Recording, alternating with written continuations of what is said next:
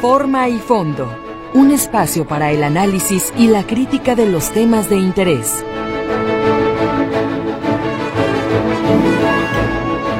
Amigos, muy buenos días. Buenos días a todos. ¿Qué tal? ¿Cómo se encuentran? Gusto en saludarlos a través de la sintonía de Radio Metrópoli. Hoy que ya estamos a 21 de febrero, es miércoles, a mitad de semana. Los saludamos con mucho gusto y le damos inicio a nuestro programa de todas las mañanas, Forma y Fondo.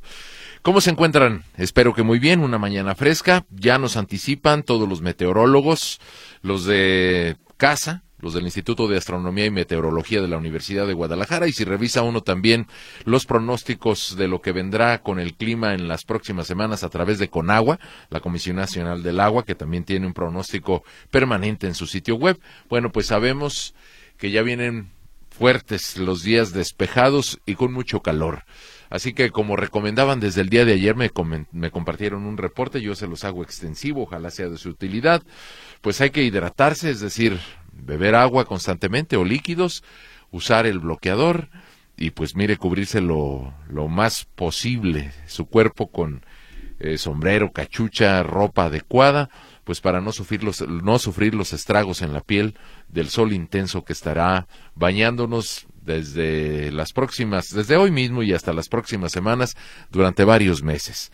Así el clima y nosotros con mucho gusto saludándolos a todos, espero que se encuentren muy bien, si ya nos están escuchando en su casa, en su lugar de trabajo y sobre todo si van en su auto. Amigos automovilistas, vayan con cuidado, con calma, el objetivo es llegar a destino. Pues déjenos acompañarlos, muchas gracias como siempre, con muchos temas que abordar.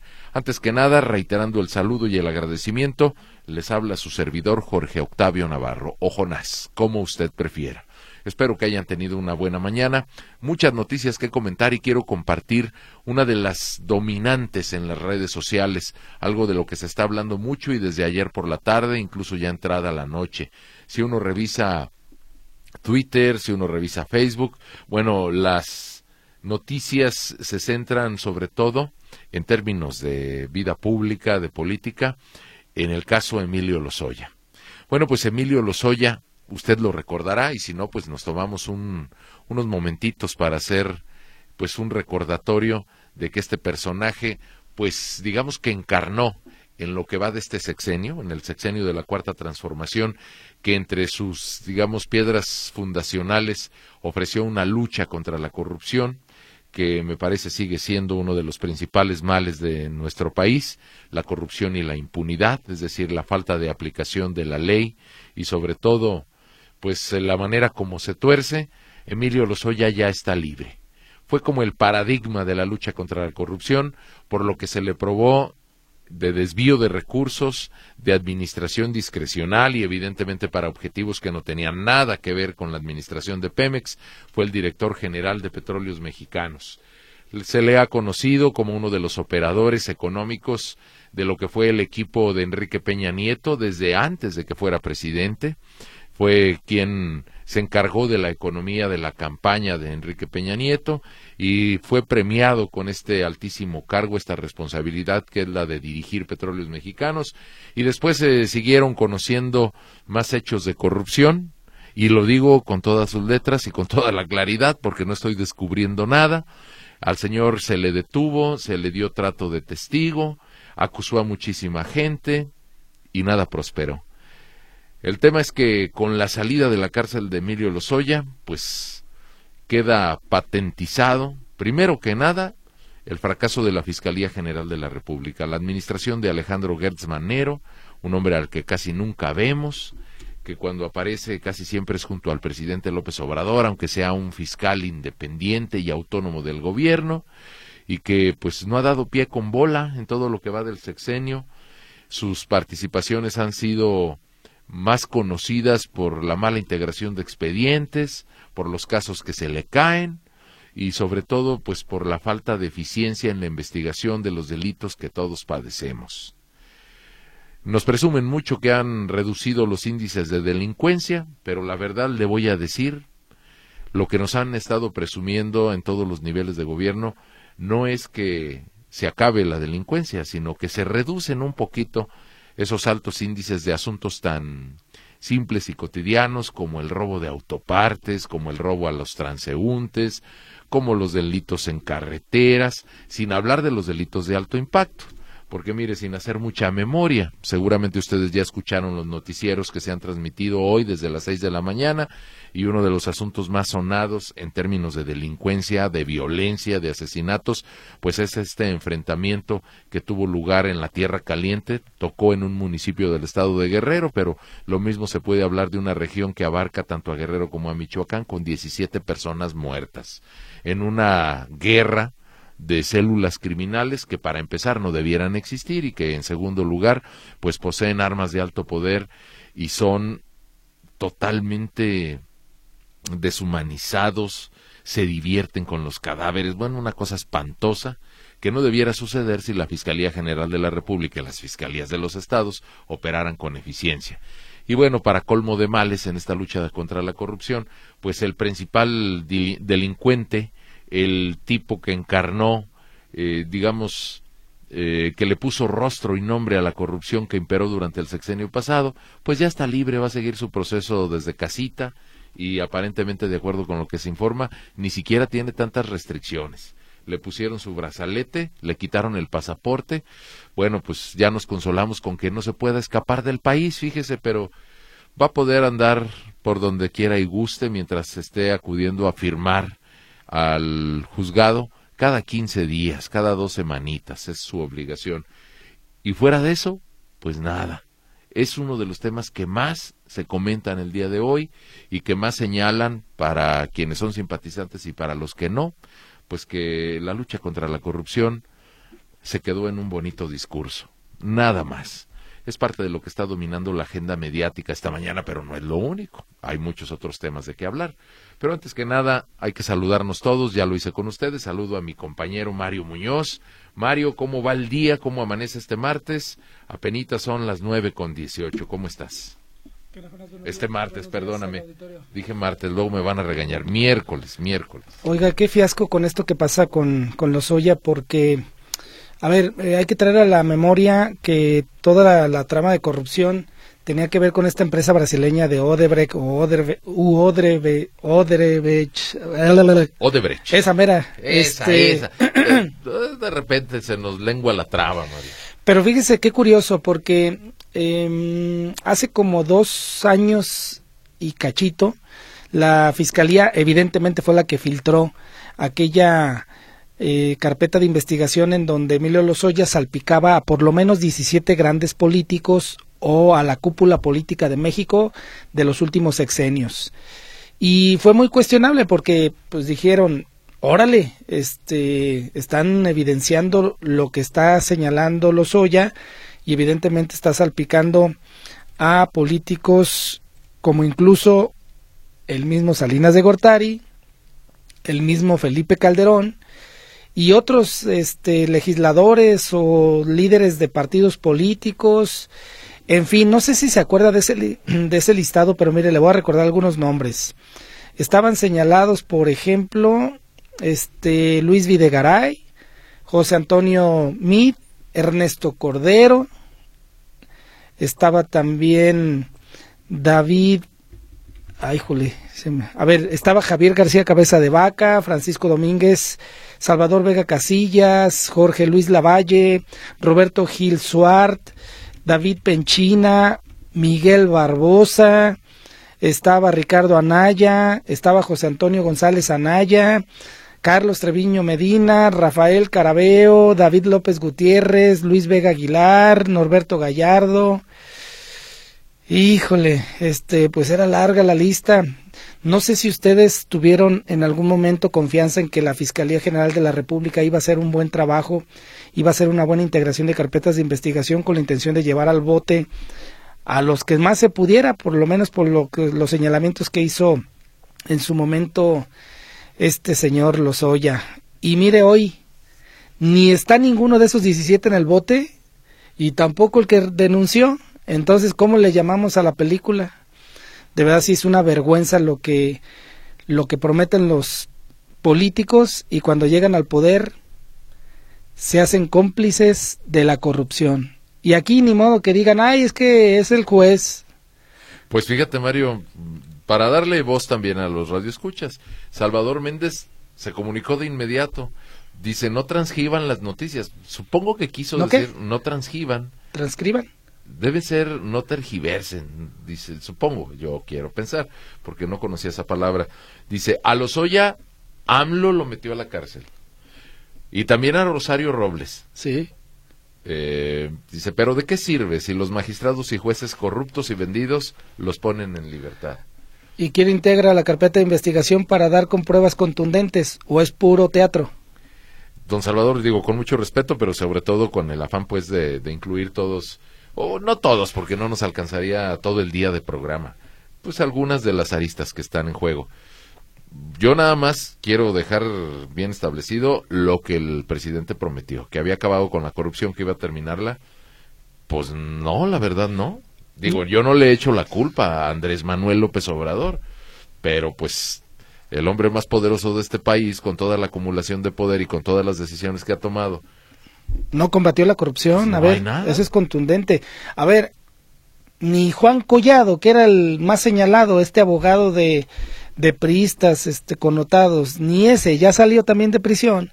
Bueno, hasta se le murió Romero de Champs.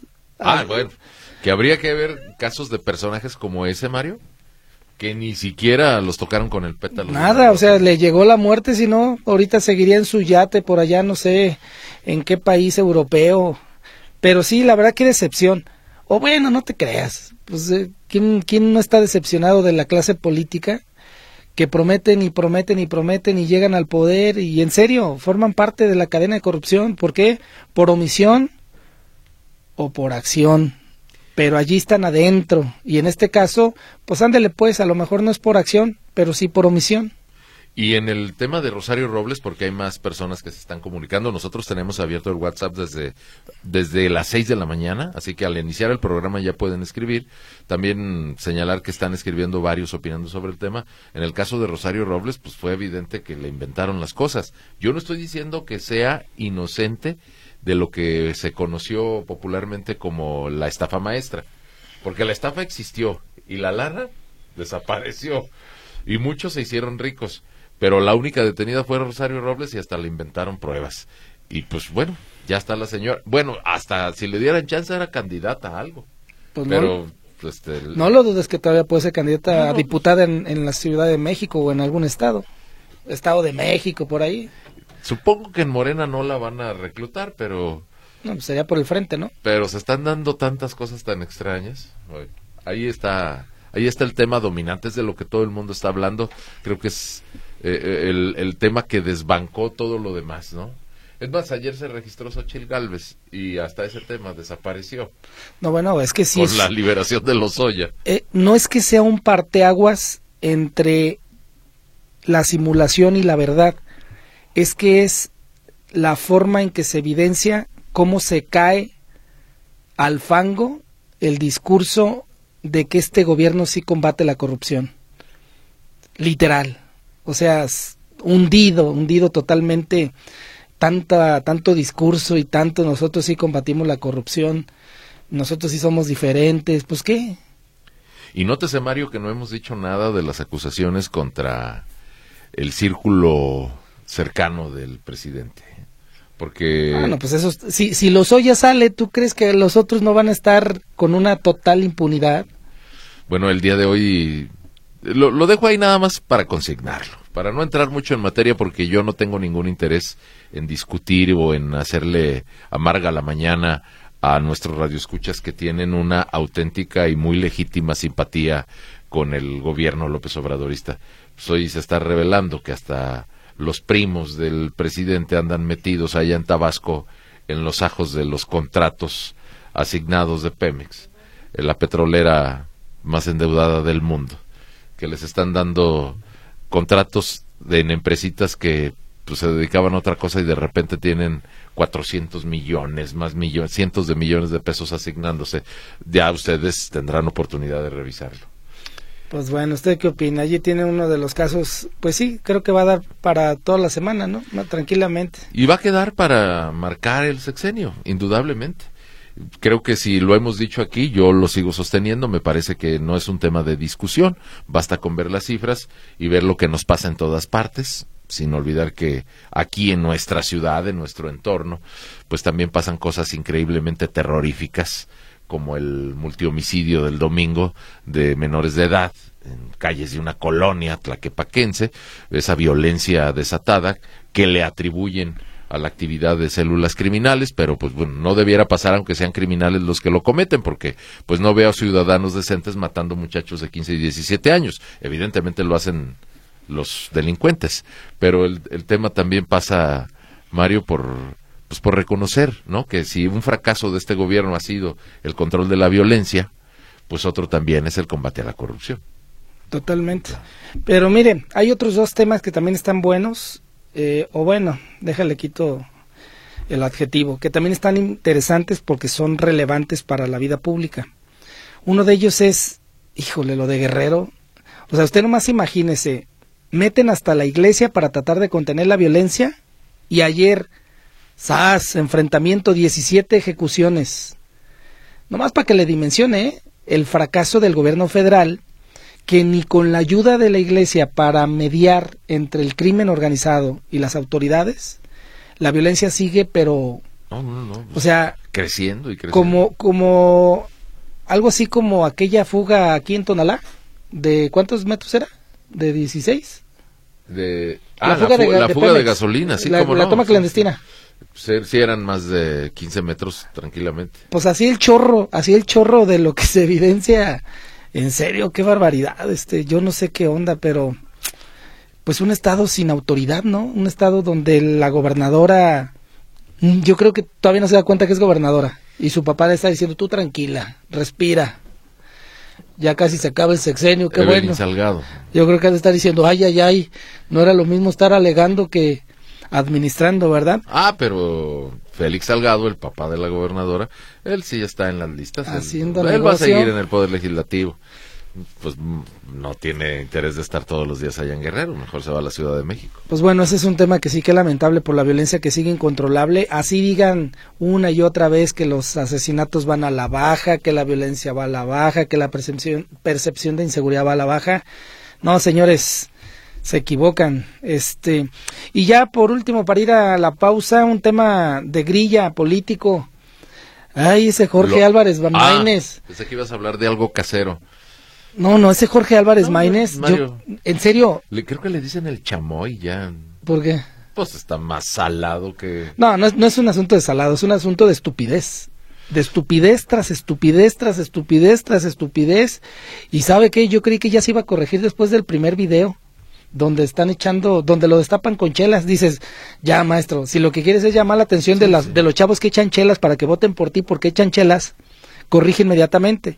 No, luego el video del estadio echando chelas y echándole bronca al INE y a Manlio Fabio Beltrones.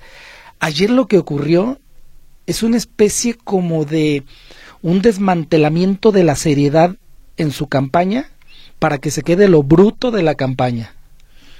Pues era, digo, he escuchado mucho de eso, sé que te refieres a, a la separación de Patricia Mercado, que les dice, eh, con permiso yo, la verdad, no puedo hacer esta chamba, no puedo ser vocera de esta campaña, no puedo estar coordinando la comunicación, no estoy de acuerdo con lo que está haciendo el partido, cómo voy a defender cosas que, que repruebo. Pues era crónica de, de algo anunciado, ¿no, Mario? Pues este, se está cayendo a pedazos esa campañita. Pero no, no se sabía nada, no se sabía No. nada de una ruptura. O sea, se sabía que Bueno. los que los chavos, que los cuates le estaban echando campaña a lo tonto, a ver si pegaba o no en Se- redes Se sociales. entera uno de rumores que luego no hacen oficiales. Y ayer en redes sociales, Patricia, que a mí me cae muy bien Patricia, me parece una persona preparada, seria, honesta. Pues en medio de tanta, déjame decirlo así para no abundar, en medio de tanta payasada, pues es una señora muy moderada. ¿no? Despunta, ¿no? Sí, pues dice, pues oigan, este, yo no sé bailar, no canto, no, no, no hago videitos, pues mejor me hago un lado. Pero fíjese lo que escribe. Dice, a partir de hoy dejo también de ser la vocera de la campaña debido a que hay decisiones del partido que me son ajenas y no puedo ser yo quien las defienda.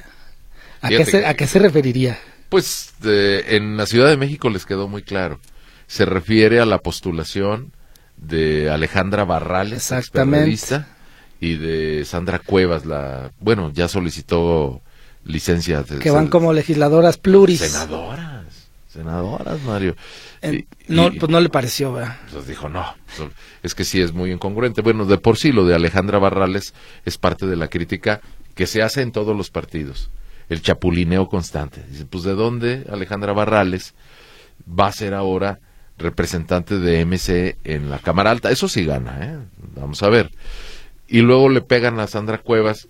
Bueno, andaba de novia, lo presumía con Haciendo videos. con otro alcalde de la Ciudad de México que renunció al PRI, se fue a Morena, y ahora se mete a MC. Pues bueno, ya dijeron, no, no, no, no, a ver, todos cometemos errores, pero este descaro, pues no, no puede ser posible. Pero- Ya les dijo al Patricia Mercado, ahí muere. Y no es solo Jorge Álvarez Maínez, lo que pasa es que Jorge Álvarez Maínez es el candidato. El- la cachetada con guante blanco se Dante- la están dando a Dante Delgado. Dante Delgado como el dirigente nacional. Pero uno, uno, o sea, uno recomendaría a Jorge Álvarez Maínez, quédate callado, deja que se vaya, concéntrate en lo que viene de campaña. Pero no, como los jóvenes a veces, este, no sé, les pasa agua a la sangre y pues ya ves como que petardean en el cerebro. Entonces, de un petardazo y escribe lo siguiente. Lo nuevo también, más bien le responde a Patricia. Dice, lo nuevo también debe de ser otra actitud hacia la diversidad de opiniones y capacidad para dialogarlas. ¿Y cuál es la actitud? O sea, le está ¿Cuál? diciendo, le está diciendo como intolerante. Este, no aguantaste vara, debiste de haber soportado el diálogo, la, la, la, las ideas diferentes, la juventud contra la vejez, ahí no sé. Lo que sí sé es qué miseria de campaña. Cuando los jóvenes, si de verdad representaran a los jóvenes, estarían abordando temas que le importan a los jóvenes y no tanta basura de campaña de maestros. Qué decepción. Hay que subir a otro chavo que piense, no sé, chale, como quién. Fíjate, Mario, que en, en las muchas entrevistas que nos toca hacer, en los muchos diálogos, así sean por unos minutos con los actores públicos, yo sí noto una ausencia muy clara y sobre todo una urgencia de que se recuperen ciertos valores que, no sé, el- la moda, la cultura de las redes sociales, eh, la polarización, La inmediatez, la inmediatez, el, el afán de, de, protagonismo, de protagonismo, superfluo. de ganar likes, de que me vean, de, de- de ser famoso aunque la fama me dure cinco minutos, valores pues que serán eternos, de acuerdo con los estudiosos de la ética, de la moral, sí, sí están faltando y creo que esos no, no distinguen entre grupos de edad. Pues apegarse a la verdad, apegarse a los hechos y para quienes aspiran a ocupar un cargo público, primero que nada respetar el cargo, tener un conocimiento mínimo de cuáles serían las facultades que tienes desempeñando un cargo, trátese del más humilde regidor o hasta el más encumbrado, ¿no? Como ser aspirante a gobernar. Eh, Todo eso como que se ha perdido y está ausente en el discurso. Entonces, hay como cierta intolerancia a los valores clásicos más elementales. Y pues bueno, esa es la consecuencia, que pase lo que estamos viendo. ¿Cómo dice la frase que hay maderas que no agarran el barniz? Así dice la frase. Me estoy acordando cuál es la madera más corriente o barata. Pues, ¿Será lo Yamel? No sé, Mario, me acuerdo de una canción que escuchaba cuando muy niño, Pobre leña de pirul, que no sirves ni perder. A lo mejor es esa. Digo, a- si algún carpintero entre nuestro auditorio, alguien que sepa de eso nos está escuchando, pues platíquenos cuáles son las maderitas más, pues menos aptas para, pues, para agarrar el barniz, porque No, no, si, como que estamos muy abundantes de esa materia. Si a Dante de Delgado todavía le quedan, todavía le queda cabello, yo creo que se lo va a estar jalando de la desesperación de decir qué mal momento otra vez. Bueno, pero su hijo va de candidato a diputado. Pues sí, todo queda en fa- pero todo queda en familia. Es Pues cuando sí. dices, y el negocio se me está acabando, se me está reduciendo, tan tan buena expectativa que tenían. de lo perdido lo encontrado. No sé, Mario, hoy siento que el tiempo se nos está yendo muy rápido, que nos están dejando los minutos de 30 segundos. Nos surgen ya que vayamos a pausa. Espera, espera, espera, espera, espera. ¿A poco crees que se me va a ir? Espérate tantito. No, no, no, no, no, Déjame leer este mensaje del señor Rafael, porque si nos lo pregunta, creo que estamos obligados cuando menos a darle un punto de vista. Nos pregunta el señor Rafael, breve. ¿Y entonces por quién voto? Si todos son iguales, morenos, azules, guindas, tricolores, hasta los futuros. A mí Espere a las propuestas. A mí se me ocurre decirle, don Rafael, ya le dice a Mario, hay que esperar las propuestas. Pues hay que adoptar esa fórmula que tantos años nos ha sido útil. Busque el menos malo de todos los candidatos en todo lo que vaya a votar. Busque el menos malo, porque si no podemos tener lo mejor, cuando menos no hay que arriesgarnos a lo peor. Cada quien tiene su criterio. Y para hacer una metáfora, este, hoy voy a comparar a la administración de López Obrador con las birrias. Eh, yo nada más quiero recordar que aquí en estos micrófonos fue Mario el que se, el que dijo que ya no quería hablar de las Chivas. Espérese, ¿sabe por qué la Pero, comparación? pero ¿qué, qué- qué te hicimos, Mario? Las Chivas del Guadalajara, ¿por, Calma. Qué, ¿por qué las comparas con la administración de López Obrador? Deja digo por qué. La ilusión de la llegada de López Obrador, de toda la gente que votó por él y que hoy está decepcionada porque la verdad dices, no, mi amigo, pues nomás fueron espejitos de que ibas a cambiar al país. Como que con las Chivas ya pasó lo mismo con el Chicharito, ya se acabó la emoción y ayer los hicieron entrar en su realidad. El Necaxa que va en primer lugar le dijo, "Ch, ch, ch, ch". El Necaxa en primer lugar. Mario. No, bueno, te dije. ¿en qué lugar va? Desde ayer te comenté, el Necaxa va en el lugar séptimo. ¿Pero va de invicto o, o qué escuché Ah, yo bueno, hace sí, rato? que no ha perdido ningún Ah, más partido. bien, perdón, que no ha perdido ningún partido, ahí me equivoqué. Pero, pues En yo creo que ya En se, eso y en muchas cosas te equivocas. ya se acabó, ya se acabó la emoción. Entonces ya acostúmbrese otra vez a la derrota como siempre, las Amigos- chillas. Amigos chivermanos, de veras ya se acabó la emoción. Pa, compártanme un mensajito para darle aquí a conocer a Mario que Dice, la emoción no se acaba. dice Teodora Dávalos, Mario, dile a Jonás que no sea llorón. Necaxa fue mejor que las chivas. Pero señora Dávalos, ¿en qué momento soy llorón? Yo nunca dije que no. Si anda medio amargado hoy. No, para Eh, nada. Nótese, nótese en su acento y en su manera de responder. Anda bien ardilla. Bueno, chiva o ardilla. Son las chivas, ¿verdad? Andas chilla ardilla. Eh, bueno, para ir a la pausa, solamente déjame comentarte que se trata de una competencia con tres posibilidades, ganar, perder o empatar. Hoy tocó perder. Wow. Así es. No, Ah, bueno. ya eres hasta filósofo. Pues le de, re- digo. de repente se te olvida. Está Lulu Torres tomando llamadas. De hecho, ya le trajo un paquete de llamadas a Mario. 38 13 15 15, 38 13 14 21. Tengo abierto el WhatsApp. Ya estamos leyendo mensajes. Hacemos un primer corte y volvemos.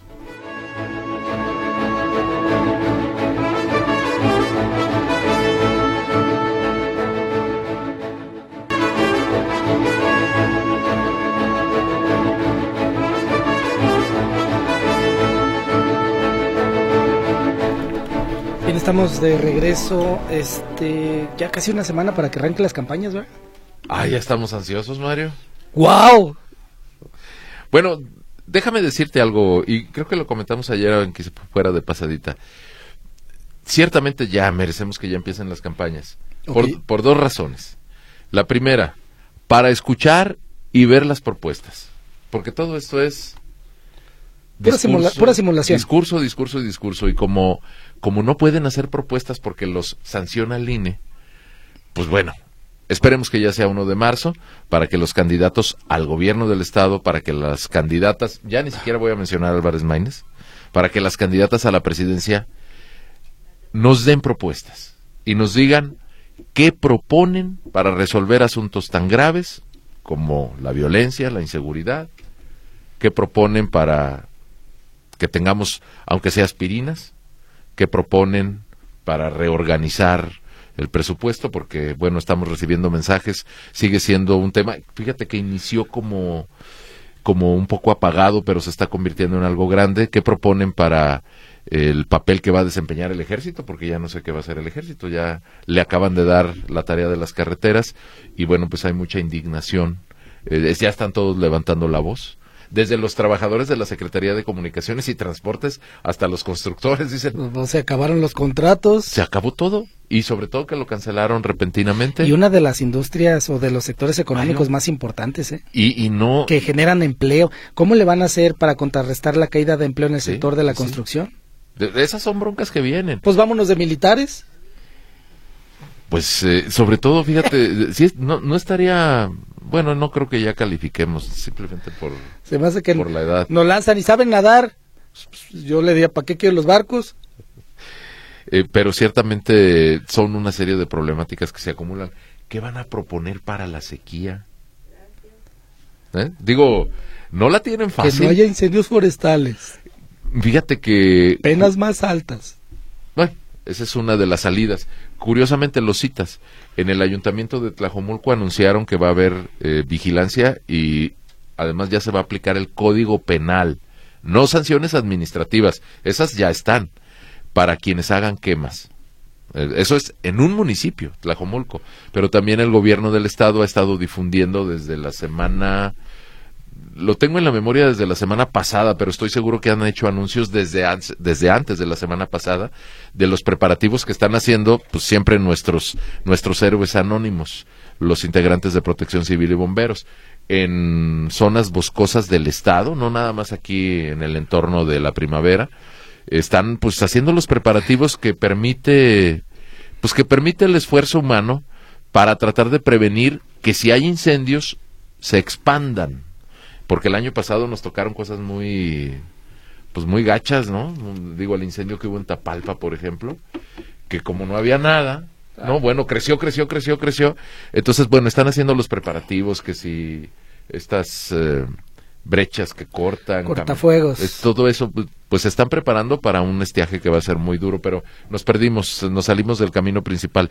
El tema es que creo que sí urge que ya empiecen las campañas, por la razón de que esperamos propuestas, como nos decía nuestro radio escucha, y pues, entonces ¿por quién voto? Pues no, no busca el prestigio, vamos viendo cuando menos las propuestas. Y segundo, para que se acaben, Mario. Porque ya que empiecen y que ya luego se acaben, porque estamos muy, muy perdidos en este tema de las elecciones y los asuntos urgentes, pues esos como que los dejan ahí para, para muy después. Sí, este, pues yo creo que, ¿sabe qué es lo, lo decepcionante? Que siendo la violencia y la inseguridad uno de los principales problemas, no hay manera de que a mí me convenza un candidato de que va a mejorar la situación. No hay manera. Porque todos prometen puras tonterías. Y aún así, como es tan complejo combatir la violencia, porque se involucran dos poderes, el ejecutivo y el judicial, yo sí estoy totalmente decepcionado de cualquier candidato porque evidentemente no hay manera, o sea, cuando le a ver, le preguntamos a Claudia Sheinbaum. Bueno, ella ofrece más de lo mismo. Y lo única la única novedad es o sea, fíjese qué interesante. No es vamos a detener pero sí o sí incluso a iba a decir a exportar, pero no, ¿verdad? A trasladar a Estados Unidos a los principales capos del narco. Adiós, aquí no los queremos.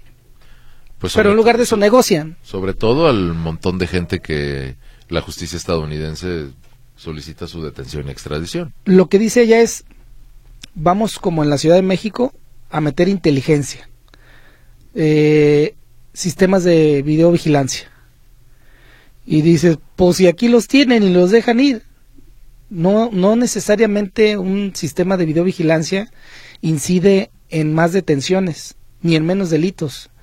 ¿Por qué? Pues que porque por protocolo no enfrentas a los criminales y tampoco los persigues para luego saber a dónde se fueron. O sea, hay una... No, ahí, no falla el sistema de videovigilancia. No. Falla, falla la autoridad, la, y las personas. Parece que es al revés. Me atrevo a decir que es al revés porque uno concluye que el sistema de videovigilancia está para decirle a los asesinos o a los narcos, por ahí no, por ahí no, dale por acá, por acá está libre, porque nunca los detienen. Oye, ¿cómo es posible que lo que pasó ahora en Tlaquepaque no tengamos escudo urbano para saber dónde están o a dónde se fueron los que seguramente iban en más de un auto y que acribillaron a estos, ¿cuántos? ¿Siete ya? Siete personas. Siete personas, entre ellos cinco adolescentes. Dices, a ver, o también son narcos y por eso no les topan. O, o cuántos cuernos de chivo llevaban para evitar un enfrentamiento. Llevaban bombas, tanques de guerra.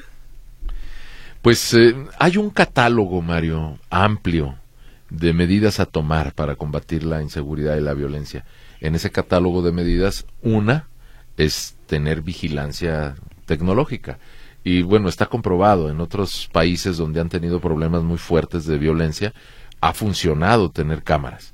Pero vuelvo a lo mismo, es una herramienta, una medida de muchas. Yo, yo sí me, es más, vamos poniendo la pregunta de una vez, Jonas, para que los candidatos que aspiran, por ejemplo, es que es complicado que tenga, que vayamos a tener una entrevista, aunque la vamos a solicitar insistentemente con candidatos a la presidencia, ¿no? Yo supongo que Xochitl sí, va a sí nos podría tomar una llamada, no sé si Claudia. ¿Por qué no? Eh, al otro, pues también, pues tenemos que tener este, ahora sí que eh, para todos, para que no se vea que uno... y otra cosa, un paréntesis, cuando uno hace crítica de Jorge Álvarez Maínez es porque se la gana, ¿eh? Este, si el cuate estuviera echándole talento, pues uno estuviera remarcando las cosas buenas que hace y que pone el ejemplo eh, de que hace una diferencia entre los tres aspirantes. Pero yo sí pondría la pregunta aquí a los que aspiran a Casa Jalisco, de entrada, sí. Platícame de manera estructural cómo vas a mejorar la seguridad pública. Porque a mí se me ocurre que la gente que de verdad quiere combatirlo, lo primero que debe hacer es decirle a muchos mandos, muchos mandos policiales, oye, tengo dos opciones, bueno, tres, seguimos contigo para que todo siga igual, dos, te quitamos para tratar de hacer un cambio en las tripas, como dirían, arriesgándote a que se te eche todo abajo. O tres, no sé qué hacer, que quién me ayuda, porque a veces parece que ocurre eso, ¿no? Fíjate que suena como a como a incapacidad, pero me parece que en el catálogo de soluciones que se deben aplicar todas conjuntamente y porque además no hay remedios rápidos, el tema del combate a la violencia el combate a la criminalidad, sobre todo a quienes están organizados y que van ganando terreno todos los días, pues no hay nada que dé resultado inmediato. Va a ser un tema, pues lamentablemente, pero de años. Y una de las cosas que se pueden hacer es sumar a la gente. Eh, muchos le dicen construir tejido social, pero me parece que... ¿Cuánto llevamos haciendo eso? Eh? Desde con Felipe Calderón. Bueno, es que no ha sido un esfuerzo estructurado y continuo, no se evalúa, no se le da seguimiento. Los programas de prevención ah, este, es, un, derroche de recursos que nunca hay mediciones ni indicadores de si trajeron buenos resultados. Pues yo no he visto ninguna evaluación que nos diga eh, se hizo capacitación, se apoyó económicamente, se facilitó educación para este grupo de jóvenes el grupo de jóvenes de tantos miles que tienen entre tantos y tantos años y el resultado al tiempo es pues que logramos que se superaran, que se dedicaran a actividades deportivas, culturales, educativas. Yo nunca he visto ninguna evaluación en ese sentido, pero lo que sí me queda claro es que tienen que empezar por algo que ya es conocido, ir tejiendo comunidades pequeñas, sobre todo en ciudades tan grandes como la nuestra, vida barrial, eh, vecinos organizados, de manera que se hagan cosas como ocupar los espacios públicos, eh, mantenerse pues en comunicación, denunciar actividades sospechosas, sino cómo, cómo es posible, yo pregunto, y eso lo, lo vivimos todos y lo vemos, cómo es posible que eh, usted en su cuadra sepa que hay un domicilio donde venden, droga. Y no hace nada. Y entonces en ese domicilio no solamente es la venta de la droga, se va generando un foco de apoderamiento, un foco de violencia, y después esas personas empiezan a dar órdenes en el barrio y empiezan a apropiarse de la calle y te expulsan de tu calle y además estás bajo amenaza. Pues desde que haya una organización vecinal, pues esa, esa actividad delictiva no puede instalarse ahí. Creo que eso es una de las medidas que deberían adoptarse con mucha energía, con mucho apoyo para la gente que vive en su barrio, en su colonia. Qué complicado, ¿verdad? Es un tema bien complicado porque, mire, por una parte, yo concluyo en que todos los políticos le temen a la delincuencia organizada, todos son todos, por eso no dan un, un enfrentamiento o un combate frontal al crimen organizado, porque en cualquier evento te matan, ¿eh? Sí, no, pues Párate, ¿dónde va a estar el candidato? El presidente, quien quieras, quien quieras. Tienen la fuerza o el brazo armado para asesinar a quien quieran en este momento. Presidente de la República, gobernador, alcalde, a quien sea. Y ante eso creo que por eso es la debilidad, ¿no? De, de, la autoridad en el sentido de que, pues dice, no, no, no hay de qué manera, este, la libre con estos cuates cuando quieran me matan. Por eso también vemos una debilidad importante, este, sistemática. Pero también, ay, jole, pues la misma gente, ¿no? Los ejemplos que tenemos de, de Colombia y de Italia, yo me quedo más con el de Italia porque en el de Colombia ha sido muy tropezado también el proceso de recuperación de paz, ¿eh? o sea, ha, sido una especie como de México en el sentido de que un día sí, un día no, un día sí, un día no. Pero el caso de Italia, y que ahí entraría una reflexión, es, ¿estaremos la sociedad preparada como para hacer un rechazo total a los narcos y al crimen organizado? En el sentido de desplazarlos, marginarlos y decirle, no, aquí no entras, maestro y ser un rechazo que los orille a tomar una postura diferente en lugar de estar cometiendo tantos delitos y violencia. Pero pues la pregunta es, ¿en serio? ¿Usted cree que en el, ahí va a decir el nombre, en el club privado le van a decir al narco que ya no vaya? Pues son muchas preguntas abiertas. Que en la cuadra le van a decir al que da empleo que se vaya de la cuadra. el problema es que si te decides a enfrentarlos cuando ya están consolidados, pues es muy difícil. El asunto es que cuando eso empiezan a hacer, ahí es cuando se puede. Y ya estamos muy tarde. Hacemos una nueva pausa, regresamos, insisto, nos están dejando el tiempo muy recortado, los minutos vienen muy cortitos el día de hoy.